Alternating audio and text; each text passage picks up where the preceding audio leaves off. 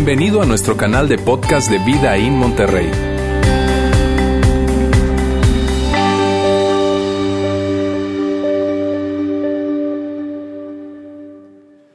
Buenos días, ¿cómo están? Siempre es un gusto estar con ustedes, de verdad, me encanta.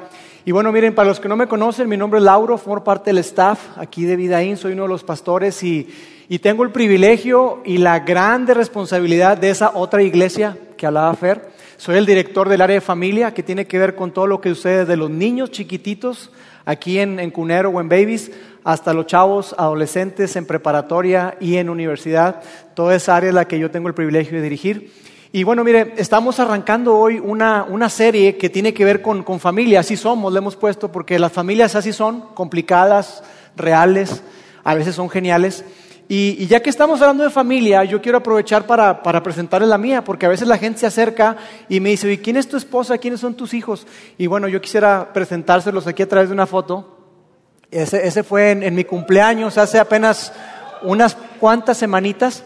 Eh, el niño que está ahí a la izquierda se llama David, él tiene nueve años, es el deportista de la casa. Todo lo que tenga que ver con deportes a él le encanta. Específicamente en este momento lo que le encanta es el básquetbol. Eh, después está mi linda esposa, con quien estoy a punto de cumplir 19 años de casados. Este mes de noviembre cumplimos 19 años, ¿cómo me ha aguantado? Eh, luego está mi hija mayor, Paulina, ella es la intelectual, la devora libros, le encanta leer.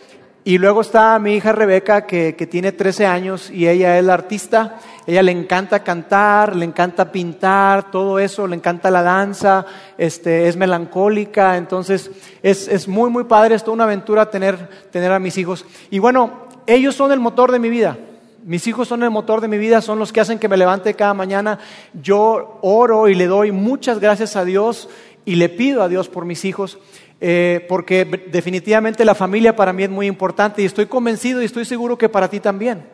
Para todos los que estamos acá, la familia es, es algo sumamente relevante y sumamente importante para nosotros. Y de hecho, tú y yo sabemos que la familia es el núcleo o es el corazón de la sociedad. George Barna, un investigador estadounidense, él dice que, que como vaya la sociedad, como vaya la sociedad, eh, como vaya la familia, perdón, va a la sociedad que como, como esté la familia, eh, dictará la cultura de la sociedad. Como vaya la familia, irá el país incluso. Y tú y yo sabemos que esto es verdad. A ti y a mí nos consta. Por eso es tan relevante y es tan importante que, que hablemos acerca de este tema, acerca de familia aquí en la iglesia. Y nosotros estamos comprometidos con eso. Nosotros creemos en la familia y le apostamos a la familia y es por eso que, que, nosotros invertimos muchísimo tiempo. Tú no tienes idea de las horas y las horas que le invertimos para, para hacer un ambiente increíble para tus hijos y tú no tienes idea quizá tampoco de la cantidad de dinero y de recursos que se invierten para construir todos estos ambientes que sean relevantes para cada etapa de vida. Y tú no tienes quizá idea, pero tenemos al mejor equipo de voluntarios y ese equipo de voluntarios está en el ambiente de familia. Así que si hay alguien de aquí de familia, ¿hay alguien aquí que sea voluntario de ambiente de familia? Excelente.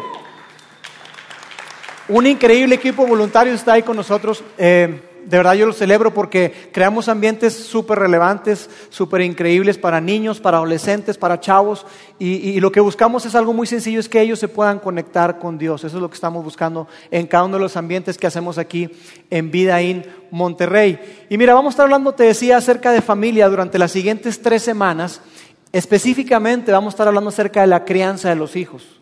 Entonces es probable que si tú no tienes hijos hoy, tú digas, no, entonces esta serie no es para mí.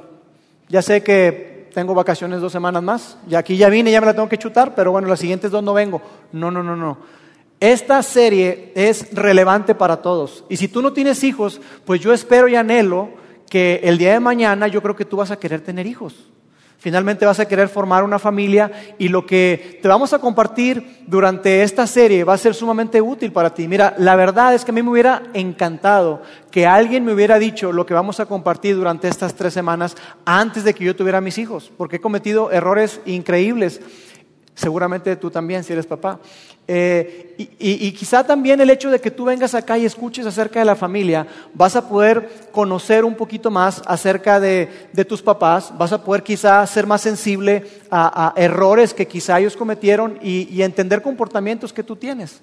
Por otro lado, si tú eres una persona que ya tuvo a sus hijos y que sus hijos ya no están en casa, ya crecieron y, ya están fuera de casa, ya formaron su propia familia y todo, igualmente esta serie es relevante para ti porque tú tienes la oportunidad de impactar a la siguiente generación a través de tus nietos.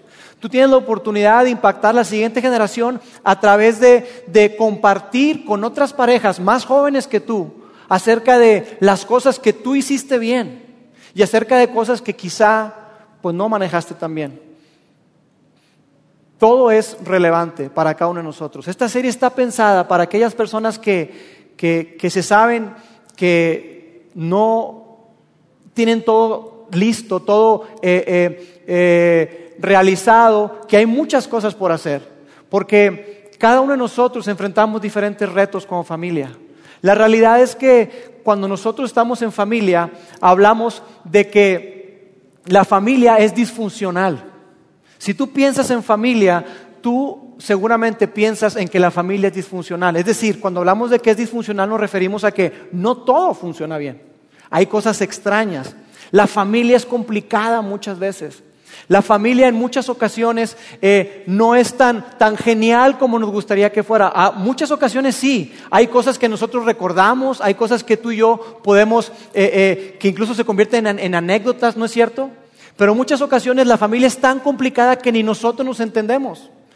Ni siquiera sabemos qué onda con nosotros. A veces queremos estar súper juntos y, queremos hacer todas las actividades juntos, viajar, ir, a McAllen, ir aquí y allá, y estamos juntos todo el tiempo y a veces queremos mandarlos a, volar porque, porque somos difíciles. La familia es complicada.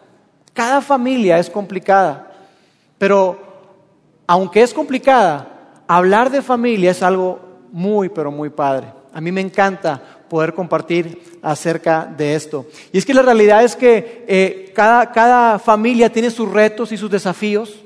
Eh, si pensamos en eso, mira, la realidad es que nuestros hijos pasan de una etapa a otra así, muy, pero muy rápido, de una manera que a veces ni nos damos cuenta. Entonces quizá algunos de ustedes apenas están comenzando y acabas de experimentar esa sensación de entregar a tu hijo ahí en, maternal o en algún lugar y el niño se fue llorando y tú más, ¿verdad? Ay, mi hijo, y que le cuiden bien. Y, unas cuantas horitas se te hacen eternas. Otros de ustedes quizá ya están en etapa de primaria, donde los niños quieren entrar a la escuela, pero ya, porque van a ver a los amiguitos y luego llega la tarea y, como que la cosa se complica. Otros de ustedes tienen, tienen, a sus hijos en secundaria y en secundaria también es un gran desafío hormonal, ¿verdad? Especialmente si tienen mujeres, tú sabes perfectamente a qué me refiero. Es un reto, es un reto grande. Cada etapa tiene su reto, tiene su desafío. Otros de ustedes tienen a sus hijos en preparatoria. Y ahí en preparatoria, pues ellos se sienten adultos, pero siguen siendo adolescentes. Entonces el trato se complica. ¿Por qué no? Déjame. ¿Y, por qué te voy a pedir permiso? ¿Y por qué te voy a avisar? Y son adultos, pero no, eh, eh, están en esa, en esa etapa transición también. Y quizá haya otros de ustedes, como yo, que, que ya tienes a tus hijos a punto de entrar a la universidad. Mi hija mayor tiene 17, va a cumplir 18 y yo digo, ¿en qué momento pasó eso? De tenerla aquí en mis brazos y de verdad te digo, cuando a mí me, me dieron, me entregaron a mi hija, la primera vez que yo la cargué, yo no la quise cargar, porque era tan pequeñita, medía 49 centímetros y pesó dos kilos y medio, chiquitita. Y entonces yo le decía a mi esposa, se me va a caer. Y yo recuerdo que, me senté y ahí fue donde la pude cargar. Y hoy la veo y, la sentía frágil y hoy la veo y, ahora eh, eh, tengo miedo de, soltarle el carro y de que maneje. Porque yo la sigo viendo igual. Una niña pequeñita, frágil y que es, es mi bebé. Seguramente a ti te ha pasado lo mismo. Cada etapa en la vida de nuestros hijos es diferente. Y esta serie está pensada para cada uno de ustedes, para cada uno de nosotros, que no sabemos que tenemos eh, eh, familias disfuncionales, que sabemos que, no tenemos todo solucionado, que estamos lejos, pero que estamos en ese camino de aprender y de saber y conocer más y más y más. Para esos padres que se preguntan si lo están haciendo bien, ¿estaré haciendo bien ese papel de padre? ¿Estaré haciendo realmente un buen padre, una buena madre para mis hijos? Esta serie está pensada para todos nosotros, porque como te digo, cada etapa es diferente, cada etapa tiene su reto y su desafío. Y mira, la realidad es que yo recuerdo, y te quiero contar algunas, algunas de mis anécdotas, porque, como te digo, cada etapa tiene, tiene un reto particular y nosotros como padres a veces la regamos bien padre. Yo recuerdo que, hablando acerca de, de mis hijos, yo recuerdo que Rebeca, mi hija de 13 años ahora, cuando estaba chiquitita, mi esposo y yo queríamos ser muy firmes con ellos. Queríamos ser muy firmes y decirles, mira, ¿sabes qué? Tú tienes que decir la verdad sí o sí, todo el tiempo. Siempre tienes que decir la verdad. Y empezamos a trabajar con ella, eh, eh, con todos mis hijos, pero específicamente con ella en esa edad. Paulina estaba un poco más grande, David todavía no nacía. Y, estábamos ahí y tú tienes que decir la verdad, tienes que decir la verdad. Tope en lo que tope, tú tienes que decir la verdad. Y nosotros estábamos también con esa, esa idea de que le tienes que cumplir. ¿eh? Si tú le dices algo a tus hijos, hay de ti si no cumples, cúmplele, lo que le prometas, cúmplelo. Y entonces mi hija Rebeca había roto algo o había hecho algo, no recuerdo exactamente qué, pero había hecho una travesura. Y que mi esposa y yo sabíamos que ella había sido. Entonces nos acercamos con ella y mi esposa le dice, Rebe, mira, es que esto y esto y esto, y fuiste tú, mamita. No, yo no fui. Mamita, acuérdate que hay que decir siempre la verdad y todo esto, ¿verdad? Y, no, yo no fui. ¿Te ha tocado así un hijo de voluntad firme? No, yo no fui, yo no fui, yo no fui. Y entonces dijimos, oye, ¿qué hacemos? Porque queremos enseñarle. Entonces recuerdo que, íbamos a ir de viaje a Disney. Y, y, a mi esposa se le ocurrió. No, se nos ocurrió. Oye, ¿sabes qué? Pues yo le voy a decir que si no dice la verdad, que no va a ir a Disney. Y entonces, mira, seguramente con eso va a salir la verdad, pero es más, dime dónde te firmo, ¿verdad? Hijita, mira, dinos la verdad por esto y esto y esto. Si no, no vas a ir a Disney. No voy a Disney. Y ahora tenemos que cumplirle. Imagínate. Y entonces hicimos ahí todo un enjuague y, mi esposa habló con mi suegra, porque Rebeca decía, no, este, ¿y quién me va a cuidar? ¿Con quién me voy a quedar? Me quedo con mi tita. No, porque uno de tus titos va a ir con nosotros y tu otra tita está trabajando, no te puede cuidar. ¿Y sabes lo que ella dijo? ¿Y qué voy a comer? ¿Qué voy a hacer? ¿Qué voy a comer? Total, arreglamos ahí y finalmente ella admitió y pudimos ir a Disney y todo salió. Pero nada, así, ¿verdad? Recuerdo otra ocasión que Paulina, cuando estaba más pequeña, tendría yo creo que unos siete años, siete añitos, eh, recuerdo que, que yo no quería que ella se diera por vencida. Entonces ella a veces intentaba algo y decía, no, no, no puedo. Y dice, no, yo quiero que tenga un carácter que empuje, que no sé, que, que tenga persistencia. Yo voy a formar persistencia en ella. Y entonces dijo, es que no puedo, papá, y es que no puedo. Y entonces yo recuerdo que una vez estábamos en la mesa y yo me molesté mucho, mucho, y yo hasta le pegué. Y le dice, en esta casa no se dice no puedo. Tú puedes, Paulina. Imagínate, así con este tono que te estoy hablando. Ella se hizo chiquitita, así, chiquitita. Y yo le dije, todo lo puedo en Cristo que me fortalece. ¿Eh? Hasta le metí la Biblia. Aquí en esta casa todo lo podemos. Y tú puedes hacer lo que tú quieras si tú lo intentas. Yo queriéndole ayudar, pero si te fijas el enfoque que le di, pésimo. Errores como esos. Errores más grandes que he cometido. Quizá nadie de aquí ha cometido eso. Recuerdo que fuimos una noche de alabanza como la que acabamos de tener aquí eh, este jueves pasado, pero todavía no estaba la iglesia, entonces íbamos a Saltillo. Fue un jueves y fuimos a Saltillo y veníamos mucho tráfico en la entrada a la ciudad y todo, veníamos sobre la hora llegando y recuerdo que llegamos así raspando. Entonces le digo a Mónica, bájate, bájate, bájate, bájate con los niños. David venía dormido, él ya estaba, tenía unos tres, cuatro añitos yo creo. Este, ya empezaba a hablar y él decía que era Hulk. Y, entonces, este, dejo a los niños ahí, dejo a Mónica, me voy y me dice, no se te olvide el niño. No, no, no, voy y me estaciono, me bajo corriendo Estamos de noche alabanza ahí, como 40, 45 minutos, y luego alguien llega y me toca el hombro y me dice, Lauro, ¿tú no tienes una Toyota Siena? Sí, ¿por qué? Es que hay un niño ahí llorando.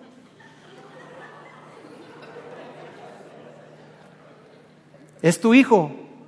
Y dije, el niño. Y Mónica me dijo, no lo bajaste. No, no lo bajé. Me fui corriendo y finalmente, bueno, gracias a Dios ese niño estaba bien, estaba llorando, pero ahí había alguien de atención al invitado, de la gente de estacionamiento fabulosa como la que tenemos aquí, y ellos estaban vigilándolo ahí y, y dijeron, mira, si la cosa se pone así, niño más nervioso, rompemos el cristal. Pero en eso llegué yo y gracias a Dios no pasó nada. Pero ese tipo de cosas, yo no sé si alguien haya hecho eso, pero me acuerdo que esa semana yo estaba muy enojado, muy molesto, porque un papá en la Ciudad de México o por ahí había dejado a su hijo y se había muerto. Y decía, ¿cómo es posible que haya papás que tengan esa capacidad? ¿Qué tiene el cerebro? Esa misma semana yo dejé a David adentro de la camioneta. Imagínate. ¿Te puedes identificar con esto? ¿Te puedes identificar con, con ese tipo de historias? Y es que la realidad es que tú y yo cometemos errores. Todos nosotros nos equivocamos. Todos nosotros eh, a veces metemos las de caminar y, eso es lo que vamos a estar hablando en esta serie. Vamos a estar hablando acerca de errores que, en la crianza tú y yo cometemos y qué podemos hacer con respecto a eso. Vamos a estar hablando acerca de eso. Pero la realidad es que la educación de los hijos, eh, la crianza de los hijos es un gran desafío. Y es intimidante, ¿no es cierto? Cuando te entregaron ese bebé, tú sentiste un gran peso de responsabilidad. Y dijiste, híjole, esto es mío. Yo soy responsable de la vida de este pequeñito. Todos nosotros cometemos errores. Pero la, crianza de los hijos, la aventura de ser padres, es increíble también. Porque tú y yo tenemos la oportunidad de, de formar el futuro, construir el futuro de una generación. Y eso es padrísimo. Es increíble. Yo creo que pocas cosas son tan satisfactorias como ver cuando tus hijos están llegando más lejos que tú, que te están superando y que tú dices, bien, lo estoy haciendo bien porque Él está superándome en muchas cosas. Todos nosotros queremos eso. Todos nosotros. Porque la realidad, amigos, es que nadie quiere hacer un mal papel como padre. Al contrario, todos queremos hacer un buen papel. Nadie se levanta un día y dice, ¿cómo le arruinaré la vida a mi hijo hoy? ¿Cómo le haré? ¿Qué haré hoy? Nadie hace eso. Nadie sale del hospital con su hijo en brazos diciendo, ya no puedo esperar para arruinarle la vida a este chamaco. No. Todos nosotros queremos tener éxito en la crianza de nuestros hijos. Todos nosotros queremos que ellos experimenten una salud emocional y espiritual. Todos nosotros queremos que ellos puedan experimentar lo que es tener relaciones saludables. Todos nosotros queremos que ellos eh, se rodeen de gente que les agregue valor. Todos nosotros queremos que ellos sean personas de bien. Queremos que, que tengan un carácter firme. Queremos que sean personas de integridad, que sean personas de altos estándares morales y espirituales. Todos nosotros queremos eso. Todos nosotros queremos que nuestros hijos marquen una diferencia donde quiera que estén. Todos nosotros. Habrá padres irresponsables, por supuesto que los hay, pero la mayoría queremos hacer las cosas bien. Y la pregunta está en, ¿qué hacemos entonces? Porque aunque todos queremos esto, la realidad es que la gran mayoría de la gente no sabe cómo hacerlo.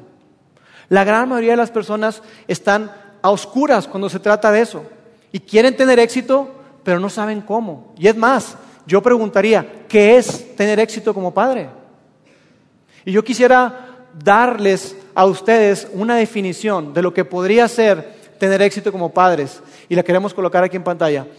Éxito como padre es equipar a nuestros hijos con lo necesario para enfrentar la vida adulta con éxito. Proveerles lo necesario, las herramientas, todo aquello que ellos necesiten. ¿Para qué? Para enfrentar la vida, y hago énfasis en adulta, con éxito.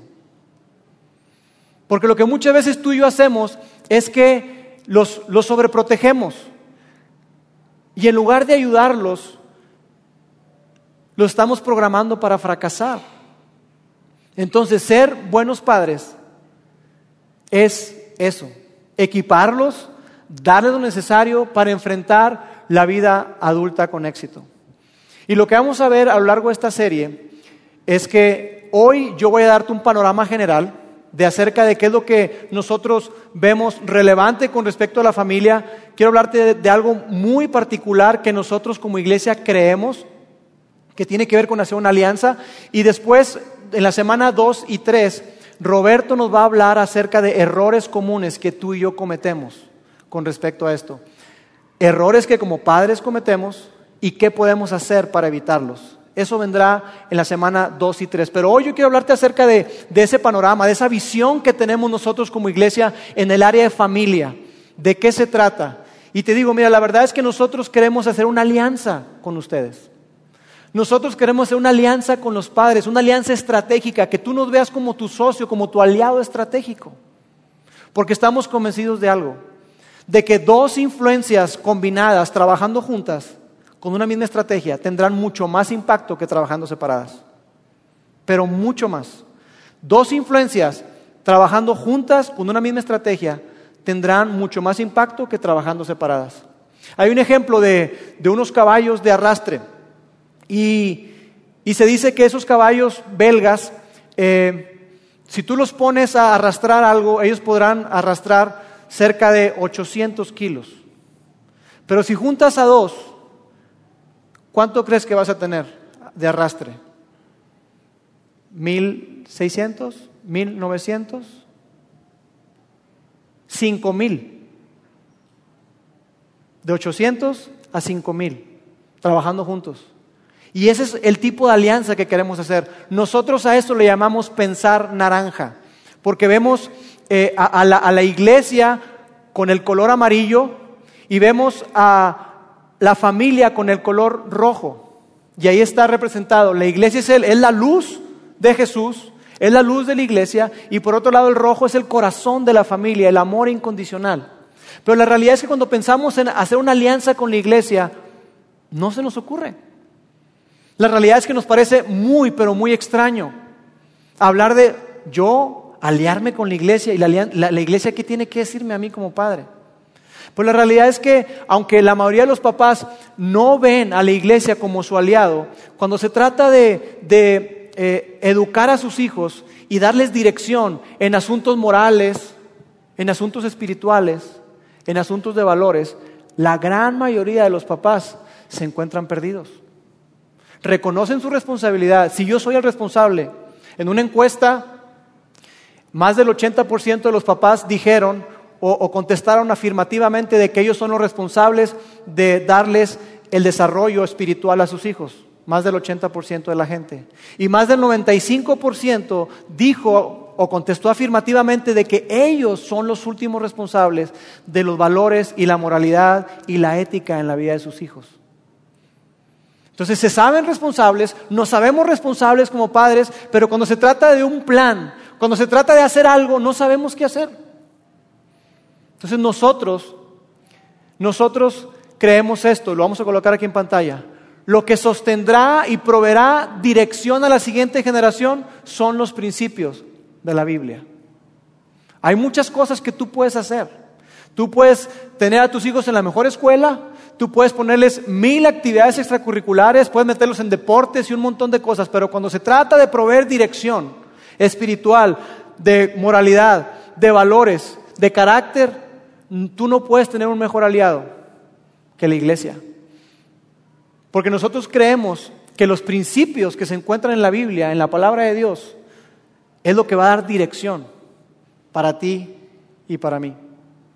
Pero ¿qué es lo que pasa? Que la realidad es que, estas dos influencias que te digo, la iglesia y, la familia, han estado trabajando por mucho tiempo como entes separados, totalmente aislados porque la iglesia ha sido percibida como irrelevante. Muchos papás, muchas personas ven a la iglesia como algo que, que, no, o sea, no tiene nada que ofrecer. La iglesia es aburrida, la iglesia es irrelevante, la iglesia es súper religiosa y además es súper aburrida. Entonces pensar yo involucrar a mis hijos en la iglesia, no, si para mí es aburrida, a mis hijos menos les va a gustar. Y la verdad es que sí, por muchos años, por generaciones enteras, nosotros, los que hemos sido líderes de la iglesia, nos hemos equivocado increíblemente y hemos hecho las cosas mal. Porque en lugar de acercar a la gente, hemos alejado a la gente con juicios, con opiniones, opinamos de cosas que no tenemos por qué opinar. Decimos cosas que no tenemos por qué decir. Y en lugar de ganar influencia con la gente, la perdemos. Pero sí, yo, yo tengo que decir algo, la iglesia tiene que decir algo y no me voy a quedar callado. Pero estás perdiendo influencia. Y es lo que muchas ocasiones hemos hecho, nos hemos equivocado en ese, en ese aspecto. La iglesia, la realidad es que en muchos asuntos pareciera que se ha quedado atrás. Y, la, la, sociedad va avanzando, el mundo va avanzando a pasos agigantados, pero en muchas ocasiones la iglesia está igual. La gente no entiende lo que se le enseña, la gente no conecta lo, lo que dice la Biblia con su vida diaria, tantas cosas que, que yo de verdad no los culpo. No los culpo porque la realidad es esa, que muchas ocasiones nos hemos equivocado de tal forma que la iglesia es percibida como irrelevante. Y nosotros queremos cambiar eso. Nosotros queremos que la iglesia sea pensada como un lugar donde tú puedes aliarte con ella para hacer una diferencia en la vida de tus hijos. Yo quisiera que tú imaginaras por un momento, ¿cómo sería tu vida como papá? ¿Cómo sería la vida de tu familia si tú tuvieras un aliado que te ayudara a tener una estructura de apoyo, que te ayudara a tener una influencia positiva y que te ayudara a tener información relevante. ¿No sería bueno para las familias eso? Que tuvieras a alguien que te ayudara a tener una estructura que te apoyara en el desarrollo de tus hijos. Gente que sea influencia positiva y que te dé información relevante. Eso es lo que nosotros queremos hacer. Nosotros queremos hacer eso contigo, pero la realidad es que la mayoría de los padres tiene una actitud de ser reactivos. Y mira, ponemos esa imagen ahí porque es lo que nosotros queremos hacer. Queremos acercar a la iglesia con la familia.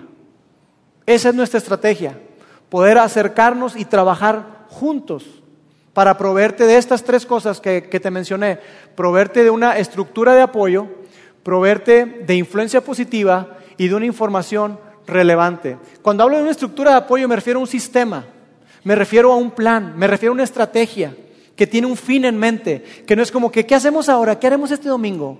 No sé, vamos a ponerlos a pintar a los niños. No, para nada. Hay todo un currículum, hay todo un plan. Desde que están bebitos hasta que están en la universidad, hay un plan ya trazado para cada uno de ellos. Tenemos personas como Fer Cano, que estuvo aquí con nosotros, que son personas de influencia positiva para tus hijos.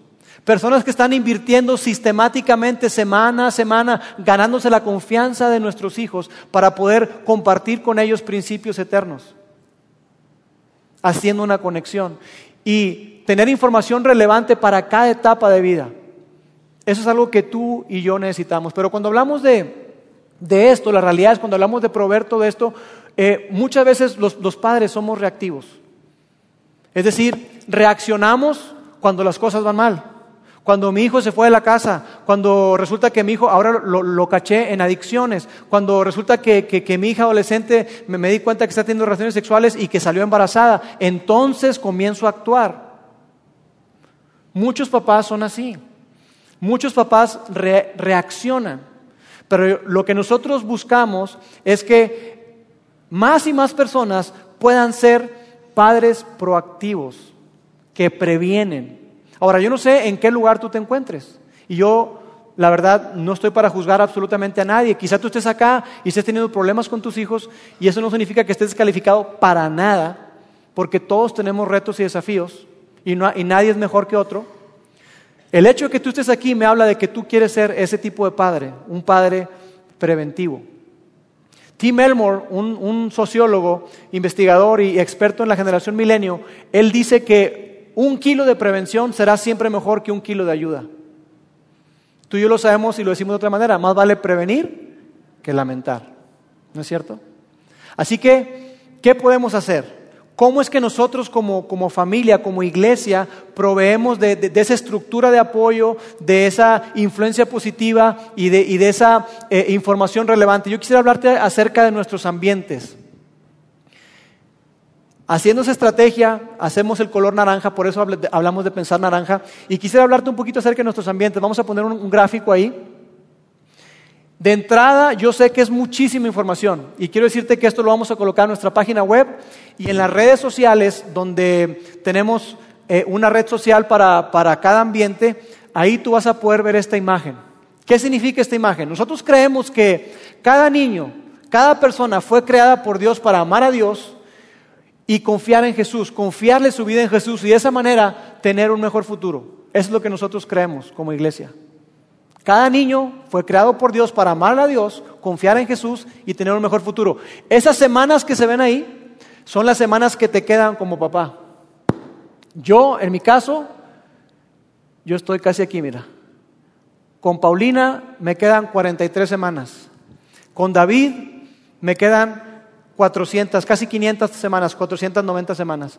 Con Rebeca me quedan 300 semanas. Rebeca, mi hija, está aquí. Entonces, ¿qué es lo que quiero decirte con esto? Que eh, cada etapa tiene su énfasis. Cuando están chiquitos, lo que ellos enfatizan es abrazar sus necesidades físicas. Cuando tienen un poco más de edad, encachar sus intereses. Cuando están en secundaria, afirmar su identidad. ¿No es cierto que ellos quieren pertenecer en esa edad? En preparatoria también, pero hay que movilizarlos a servir. Que vean que hay algo más que, que ellos mismos. Y cada etapa y cada ambiente, te lo describo muy rápido. Nuestro ambiente de Wambaland, Wamba significa creador en idioma swahili. Wambaland es la tierra del creador. Y ese es nuestro, nuestro ambiente para niños de 0 a 6 años, hasta edad de, de kinder. Y lo que buscamos en Wamba es darle a los niños una primera impresión del Padre Celestial que le perdure toda la vida, que les llegue al corazón y que perdure toda la vida. Eso es lo que buscamos en Wamba. Y buscamos entregarles tres verdades. Hay tres verdades en Wambaland. Dios me hizo, Dios me ama y Jesús quiere ser mi amigo por siempre. Si después de esos seis años no se acuerdan de nada más, queremos que se acuerden de esas tres cosas. Dios me hizo, Dios me ama y Jesús quiere ser mi amigo por siempre. Después, en el ambiente de Off Street, ese es nuestro ambiente para niños en edad de primaria, de 6 a 12 años aproximadamente. Y lo que buscamos ahí es que los niños puedan descubrir por sí mismos el amor de Dios y que a través de eso ellos puedan entender lo que es verdaderamente importante. Eso es lo que buscamos en Street. Y también tenemos tres verdades. De hecho, hay muchos valores que se les enseñan y principios. Cada mes hay un valor diferente. De hecho, aquí tengo una tarjeta para padres, que es algo que te deben entregar a ti. Este mes estamos viendo el honor. Este es el valor que estamos viendo. Pero al final de la jornada, lo que queremos que los niños sepan en Street también son tres cosas. Debo tomar decisiones sabias. Puedo confiar en Dios sin importar qué.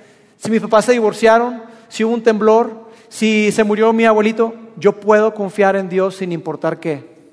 Yo debo tratar a los demás como quiero ser tratado. Tres valores, tres verdades, confianza, sabiduría y amistad en Street. Después en Transit, ese es el ambiente para chavos de secundaria.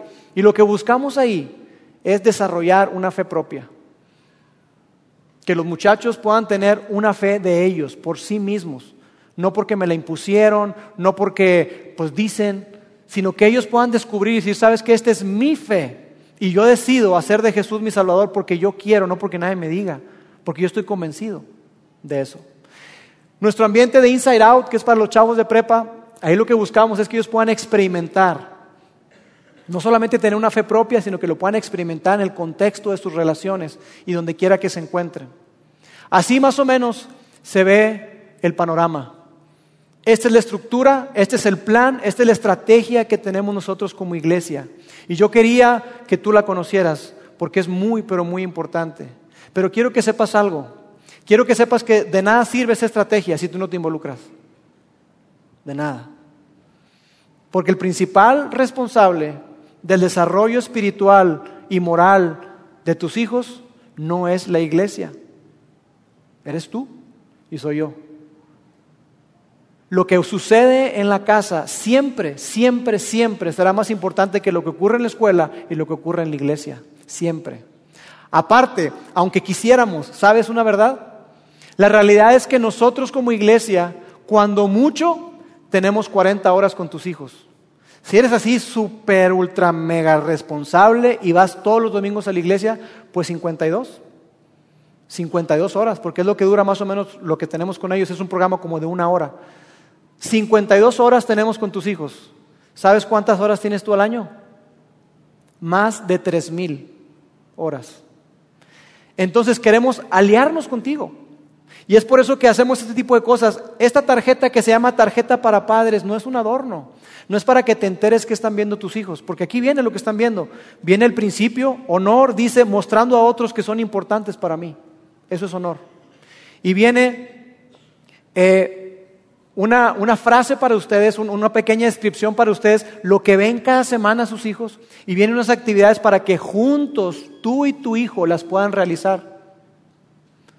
Así es como queremos trabajar, aliándonos contigo. Pero por más, te digo, por más que nosotros intentemos, si tú no participas en esto, el éxito no será del todo como nosotros lo esperamos. Quiero cerrar diciéndote una historia que está en la Biblia, en el libro de Deuteronomio. Habla acerca de, de aquella época eh, en la que el pueblo de Israel iba, iba, a entrar a la tierra prometida. Y tiene todo que ver con esto de, de equipar a nuestros hijos con lo necesario para enfrentar la vida adulta con éxito. Si tú recuerdas ese pasaje, probablemente lo has escuchado, es cuando Moisés ya estaba, eh, eh, había liberado al pueblo de Egipto, habían salido de ahí, habían estado esclavos muchísimo tiempo. Y, después de estar esclavos ahí, eh, ahí habían perdido su identidad, habían perdido su propósito, estaban siendo aplastados, todo el tiempo estaban cabizbajos, había mucha tristeza, había muchísima necesidad. Y estando ahí, Finalmente, Dios los saca por medio de Moisés. Ellos están pasando por el desierto y, el tiempo de llegar a esa tierra prometida tomó más tiempo de lo que cualquiera hubiera pensado, porque esa generación fue desobediente y no, le, no creyó en Dios. Entonces Dios dijo, ¿saben qué? Esta generación no va a entrar, sus hijos sí. Y anduvieron por el desierto 40 años, dando vueltas. Y dice la Biblia que sus ropas no se desgastaron ni sus zapatos, y Dios les daba comida. Increíble. Y eso tú lo puedes ver y está registrado. Y pregúntale a cualquier judío y te va a decir, sí, fue cierto. Están en esa época donde ya todo ese tiempo pasó. Ellos van a entrar a la tierra prometida y se empieza a correr un rumor. Y el rumor es que Moisés, ese líder increíble, no va a entrar. Moisés no va a entrar. Él nada más va a estar así en lo alto y va a poder contemplar la tierra, pero no va a entrar en ella. Y entonces empiezan a, oye, ¿es cierto que Moisés no va a entrar? Sí, oye, dijeron, oye, sí, ¿sabes qué? Hasta que Moisés salió les dijo, señores, yo no voy a entrar, yo no los voy a acompañar. Entonces Moisés tiene una última oportunidad, un discurso final. Y yo te pregunto a ti, ¿qué habrías hecho tú? ¿Qué habrías hecho? ¿Qué le hubieras querido decir a la gente? ¿Qué habrías querido decirle a la gente? ¿Qué te hubiera gustado decirle a tu gente? ¿No es cierto que le habrías dicho lo más importante? Si tienes ahí a tu familia, cuando la gente está con una enfermedad terminal y, está ahí porque sabe que ya se va a ir, que le queda poco tiempo, yo no creo que se pongan a hablar de bobadas. Se ponen a hablar de lo más importante. Y Moisés se dio cuenta que había algo sumamente importante y lo importante, lo más importante es que ellos estuvieran posicionados para poder dejar un legado de fe a sus hijos. Eso fue lo más importante, según la noción de Moisés. Y yo quiero compartirte qué fue lo que les dijo. Está en Deuteronomio capítulo 6. Dice así, Oye Israel, el Señor nuestro Dios, el Señor es uno. Ama al Señor tu Dios con todo tu corazón, con toda tu alma y con todas tus fuerzas. Eso es lo más importante. Amar al Señor tu Dios. Eso es lo más importante. Debes comprometerte con todo tu ser a cumplir cada uno de estos mandatos que hoy te entrego. Eso fue lo más importante. Y luego mira, continúa. Dice así, repíteselos a tus hijos. O sea, ahí está diciendo el qué y el cómo. ¿Qué es lo más importante? Ama a Dios con todo tu corazón. ¿Cómo? ¿Cómo voy a hacer eso? ¿Cómo voy a transmitir eso a mis hijos? Repíteselos. Repíteselo a tus hijos una y otra vez. No nada más les digas, ya le dije, no, una y otra vez. Habla de ellos en tus conversaciones cuando estés en tu casa, cuando te vayas por el camino, cuando te acuestes y cuando te levantes. Esa fue la manera en que Moisés le dice al pueblo, esta es la manera en que ustedes pueden transmitir la fe. Porque Moisés tenía un temor. Y el temor de Moisés era que el pueblo se desenfocara. Entre tantas cosas, iban a entrar una tierra nueva, imagínate. Que Moisés es, que, que la gente se desenfocara entre tantas cosas. ¿No te suena familiar eso? Hoy como nunca los papás tenemos un gran desafío. Tenemos un desafío enorme para pasar el legado de fe a la siguiente generación. Hay muchísimas cosas.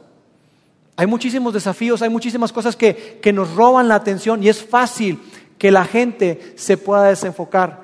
¿Y qué ocurre? Que la fe empieza a verse como una categoría más.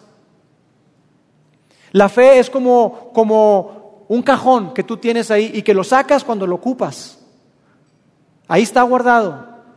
Y la fe forma parte de tu familia esporádicamente, de vez en cuando. Pero eso no era lo que Moisés quería. Moisés entendía algo, que si vemos la fe como una categoría y si no tenemos cuidado y no somos intencionales, tres cosas al menos pueden ocurrir. La voluntad de Dios se olvidará, las verdades eternas se van a diluir entre tanta información, la fe de una generación entera moriría. Así que ¿cuál es tu parte y la mía? Tú y yo tenemos una parte. Tu parte como padre es asumir la responsabilidad y decir, yo soy el responsable y yo me voy a encargar de la educación espiritual de mis hijos. Y nuestra parte como iglesia es ayudarte a ti a hacer esa alianza estratégica para proveerte de una estructura de apoyo, de una influencia positiva en la vida de tus hijos y de información relevante. Yo quiero terminar diciéndote algo que tú puedes hacer, y esa es la tarea para el día de hoy. Algo que tú puedes hacer incluso hoy, una rutina básica que la podemos extraer de este pasaje de Deuteronomio capítulo 6. Tres cosas, tres actividades con tres frecuencias diferentes. Número uno, diariamente ora con tus hijos. Diariamente. Ora con tus hijos en voz alta. Yo sé que para muchos de ustedes eso puede sonar extraño. Oye, yo orar, si ni yo oro. Pero ora con ellos. Tú no sabes la dinámica, lo que ocurre cuando tú empiezas a orar. Y no tiene que ser oraciones elaboradas ni perfectas. Simplemente platicar con Dios. Enséñale a tus hijos eso. Ora con ellos. Mira, si un recuerdo tengo yo de mis papás, es orar con ellos junto a la cama, todos los días, todos los días, todos los días. Orábamos junto a la cama de ellos. Y lo recuerdo no desde chiquito, lo recuerdo incluso más siendo más joven. Orábamos todos los días y abríamos nuestro corazón a Dios. Y había veces que habían oraciones raras, había veces que estábamos enojados entre nosotros, pero aún así nosotros orábamos diariamente. Una actividad diaria, orar con tus hijos. Semanalmente, exponlos a un ambiente de fe, como la iglesia. Tú tienes que conectar a tus hijos con la fe. Y no hay mejor lugar que la iglesia. Y créeme que el ambiente que nosotros creamos para tus hijos aquí, en cualquier etapa está increíble. Luchamos por eso, porque son ambientes que incluso le llamamos irresistibles. Semanalmente tú puedes hacer eso. Y finalmente, anualmente, crea memorias con ellos. Crea memorias con tus hijos. Yo me traje aquí una Biblia. Esta es mi primer Biblia. Tenía yo unos nueve años cuando mi papá me la regaló y todavía la conservo. Tengo 44 años y tenía nueve años. Y esta Biblia para mí es muy significativa, porque mi papá se tomó la molestia de ponerle mi nombre grabado y además de eso me la dedicó. Y él me puso un pasaje que está en Josué, capítulo 1, versículo 9, y te lo voy a leer. Dice, y él me puso así, Lauro, hijo, mira que te mando, que te esfuerces y seas valiente no temas ni desmayes, porque el Señor tu Dios estará contigo a donde quiera que vayas. Eso fue lo que Él hizo por mí. Él me la entregó. Y esta Biblia, te digo, es muy significativa para mí y es una gran memoria que yo tengo. Tú puedes crear memorias con tus hijos. Cosas muy sencillas, no tienen que ser elaboradas. compartirles la Biblia, por ejemplo, irse a un campamento o irse juntos como familia y ahí enseñarles algo particular. Crea memorias. Eso es lo que tú puedes hacer. Incluso puedes comenzar a hacerlo hoy, hoy mismo. Así que ese es el desafío, esa es la tarea que yo te dejo hoy. La siguiente semana vamos a comenzar con los errores. ¿Les parece si oramos? Dios, gracias porque tú eres un Dios increíble que nos ha dejado el plan para que nosotros seamos buenos padres, para que nosotros preparemos a nuestros hijos para tener éxito. Dios, gracias. Gracias porque en tu palabra encontramos la dirección para cada uno de estos asuntos cuando se trata de, de la vida espiritual de nuestros hijos. Dios, te amamos y queremos pedir de tu ayuda y tu sabiduría para saberlo hacer. Muchas veces estamos perdidos, no sabemos cómo hacerlo, Dios, pero gracias porque tú provees una estructura y una estrategia a través de la iglesia, algo que ha salido de tu palabra, no es algo inventado. Dios, gracias. Te pido por cada familia que está aquí el día de hoy, bendice sus matrimonios, bendice sus hogares, bendice a sus hijos, en el nombre de Jesús. Amén. Gracias por haber escuchado este podcast de Vida en Monterrey. Si deseas escuchar estos mensajes en vivo, te invitamos a que nos acompañes todos los domingos a nuestro auditorio. Para más información sobre nuestra ubicación y horarios, entra a vidainmty.org o síguenos en nuestras redes sociales como Facebook, Twitter e Instagram. Nos vemos la próxima semana.